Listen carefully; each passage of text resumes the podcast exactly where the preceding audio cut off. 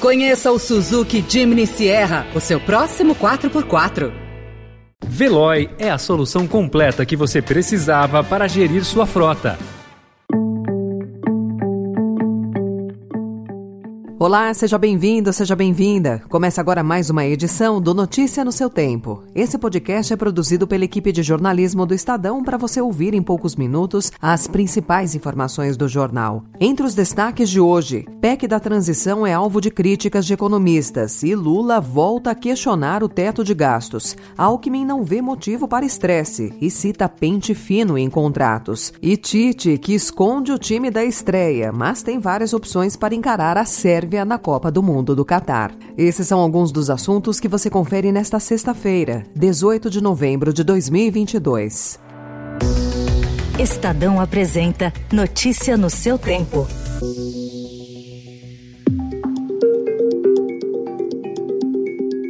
Economistas avaliam que o texto da PEC da transição, que pode resultar em gastos anuais de até 200 bilhões de reais fora do teto por tempo indefinido, e as seguidas declarações do presidente eleito Luiz Inácio Lula da Silva contra o controle das despesas, aumentam a incerteza sobre as contas públicas. Armínio Fraga, Edmar Baixa e Pedro Malan publicaram um artigo no qual criticaram a postura de Lula. Ao lado de Pércio Arida, hoje na equipe de transição, eles declararam em outubro voto no petista. À época, diziam ter expectativa de condução responsável da economia. Ontem, no Egito, Lula defendeu a PEC e questionou novamente a regra fiscal do país. Ah, mas se eu falar isso, vai cair, vai cair a bolsa, vai aumentar o dólar. Paciência, porque o dólar não aumenta e a bolsa não cai por conta das pessoas sérias, mas é por conta dos especuladores que vivem especulando todo santo dia. Depois das críticas à PEC da transição, o vice-presidente eleito Geraldo Alckmin afirmou ontem que não há motivo para estresse e que o governo de Lula vai buscar formas de cortar gastos. Alckmin citou a possibilidade de uma ampla revisão de contratos vigentes do governo federal e disse que também, como vê prioritária, a aprovação da reforma tributária. Ele disse que a PEC é uma necessidade porque é inexequível o orçamento de 2023 proposto pelo governo Bolsonaro.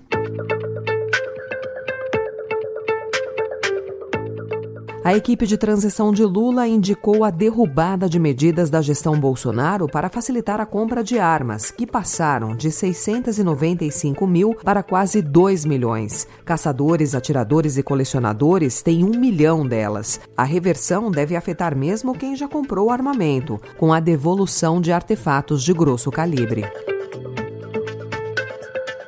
O ministro do Supremo Tribunal Federal, Alexandre de Moraes, determinou o bloqueio das contas bancárias de 10 pessoas e de 33 empresas suspeitas de financiar atos com mensagens antidemocráticas que bloquearam rodovias em todo o país após o resultado das eleições. Moraes ainda mandou que a Polícia Federal colha depoimentos dos citados em 10 dias. E a Polícia Federal foi às ruas do Rio de Janeiro e de São Paulo ontem numa operação que investiga supostos desvios na Fundação Getúlio Vargas, a FGV, tradicional instituto de ensino e pesquisa sem fins lucrativos, com um longo histórico de relação com os governos. Foram cumpridos 29 mandados de busca e apreensão nas duas cidades. A ofensiva pura, segundo a PF, um esquema de corrupção, fraudes a licitações, evasão de divisas e lavagem de dinheiro. Em nota oficial, a FGV FGV afirmou que seus dirigentes são alvos de perseguição, que as investigações tratam de temas já sepultados e que vai adotar todas as medidas cabíveis para a defesa da sua história.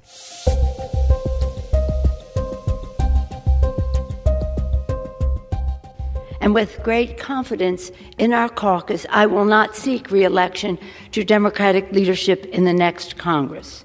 For me, the hours come for a new generation to lead the Democratic caucus that I so deeply respect.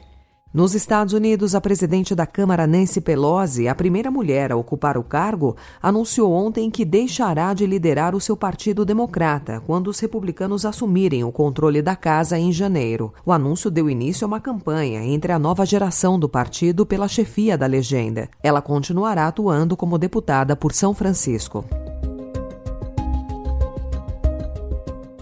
E em São Paulo, a campanha de vacinação contra a Covid-19 de crianças de seis meses a três anos começou devagar na cidade. O imunizante Pfizer Baby começou a ser aplicado na capital paulista ontem, em crianças com comorbidades ou indígenas, como foi recomendado pelo Ministério da Saúde. Porém, nas quatro BSs em que a reportagem do Estadão esteve presente, nos bairros Vila Mariana, Cambuci, Santa Cecília e Vila Madalena, poucas ou nenhuma criança foi vacinada. De acordo com funcionários, funcionários dessas unidades de saúde e também na análise de pediatras, o motivo é o público-alvo da campanha, já que nessa faixa etária, muitas crianças ainda não receberam um diagnóstico de doenças crônicas ou deficiência. Em nota, a Secretaria Municipal de Saúde informou que 699 doses do imunizante Pfizer Baby foram aplicadas ontem nas 470 UBSs da capital paulista.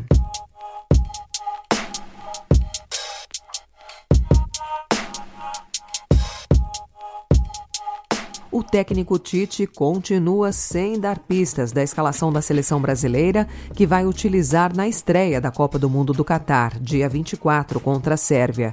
Ontem, no quarto dia de treinos nessa fase de preparação, ele misturou os times. Depois fez treinos táticos e também trabalhos de bola parada. Tite tem várias alternativas táticas, não só para a estreia, como para toda a Copa do Mundo. Contra os sérvios, apesar do mistério, a tendência é que ele escalhe uma equipe mais conservadora por ser a estreia e pelo fato de a Sérvia ter bom poder ofensivo.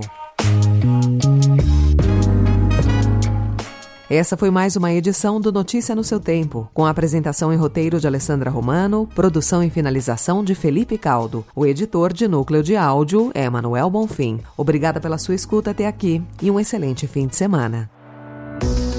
Você ouviu Notícia no seu tempo. Conheça o Suzuki Jimny Sierra, o seu próximo 4x4. Procurando a rota mais inteligente para gerir sua frota? Veloy é a solução completa que você precisa. Acesse veloy.com.br/empresa e descubra um caminho prático e eficiente para a gestão da sua empresa.